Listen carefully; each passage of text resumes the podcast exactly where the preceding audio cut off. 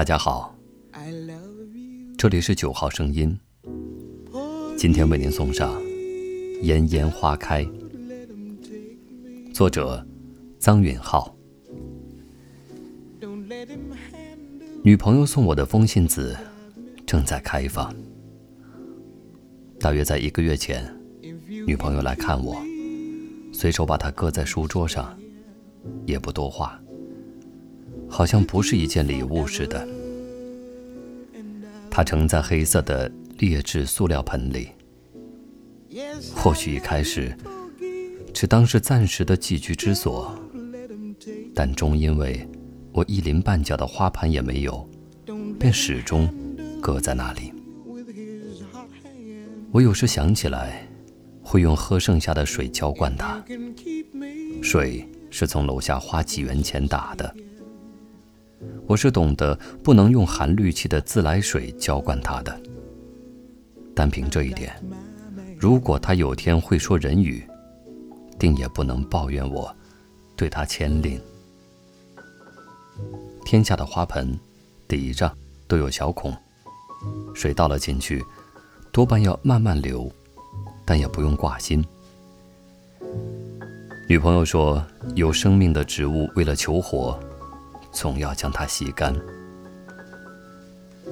因为家庭迁徙的缘故，我小时候曾间歇地生活在农村，与泥土的接触也便多了起来。我现在依然记得父亲向我讲过的一件事。那一年还没有我，父亲尚在河北当兵，他是请了探亲假来帮家里做农活。他说：“那天上午，他从汽车站赶回家，脱了上衣，赤着膀子，便扛着镢头往地里跑，一忙便是一个下午。夏日的艳阳打在他的脊梁上，汗水层层的落，洒在地里就化作一丝丝微弱的蒸汽。他偶尔要直起身来擦汗，发现满脸满身。”尽是白色的沙粒，原来是汗液的盐分，在烈日下现了形骸。父亲说到此，却露出了忆苦思甜的表情，是那个时代的人才有的，酣然而渺远。但事情还没完，父亲继续说下去。总之，日头快要落山了，他仍然没有停止忙碌。继续机械地挥着镢头，一直到他将镢头重重地抛在一捆沉闷的硬物上时，他都没有停下，直到镢头从地里刨出半碎的红灿灿的钞票时，他才后知后觉地愣在那里。至于后来这些钱去了哪里，是交了公社，还是成了自家肥水？父亲却是笑而不语的，但是我家确实没有因此富起来。现在想想，或许父亲只是用这样一个朴素的故事，鼓励我做一个勤劳的人。但他将这样一个故事安排在日出而作、日入而息的耕田里，除却想象力的贫乏，多半。源于对泥土的爱。在我老家，父母仍然坚持养花。城里人养花，或者住楼房的人养花，多半是要养在阳台上的。盆栽的花都有泥土气，早晚摆弄，再干净的人家，也免不了沾上土气。但幸好，楼房里设计有阳台。使得这花花草草，仿佛存在于起居之外，不挂碍生活，又能近在咫尺，陶冶身心。想必大户人家要建后花园，也多因于此了。可我现在仍然住在斗志里，除了一张书桌，我甚至没有一方向阳的窗台，来安放它。我的书桌是摆书和电脑的，电脑上、插座上都是要有各种电线往来的。有时候吃的喝的，也会暂时抢在这局促的书桌上。而这样一盆易拉罐大小的花，就搁在这书桌上。女朋友送给我的时候，我曾经抱怨：不要养它，脏兮兮的，带着泥土，又不像农贸市场里买来的一捆菜。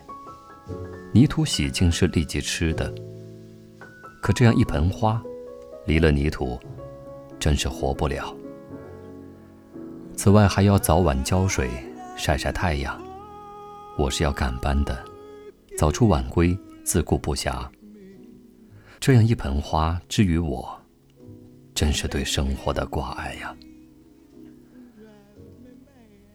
直至有一天的早上，我从睡梦中醒来，揉揉惺忪的睡眼，就看见它在绿芽的周围。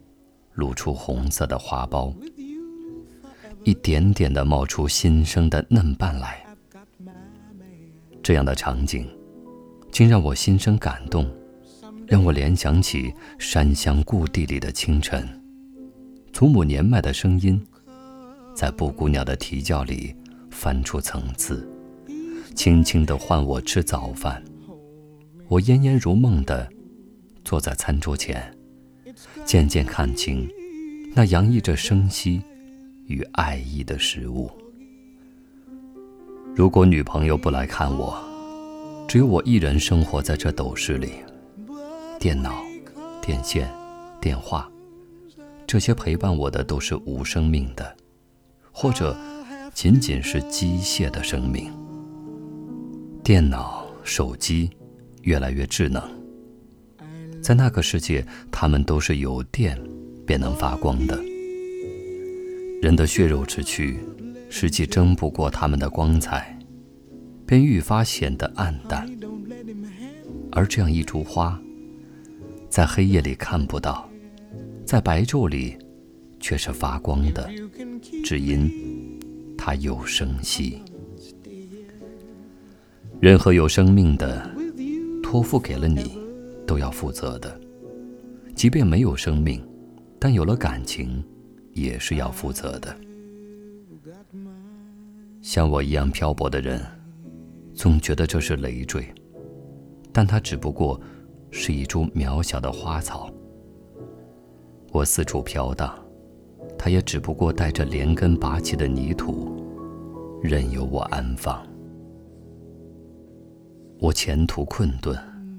它也只不过撑着微弱却细密的花苞，任由我这不热衷的主人默默地陪着。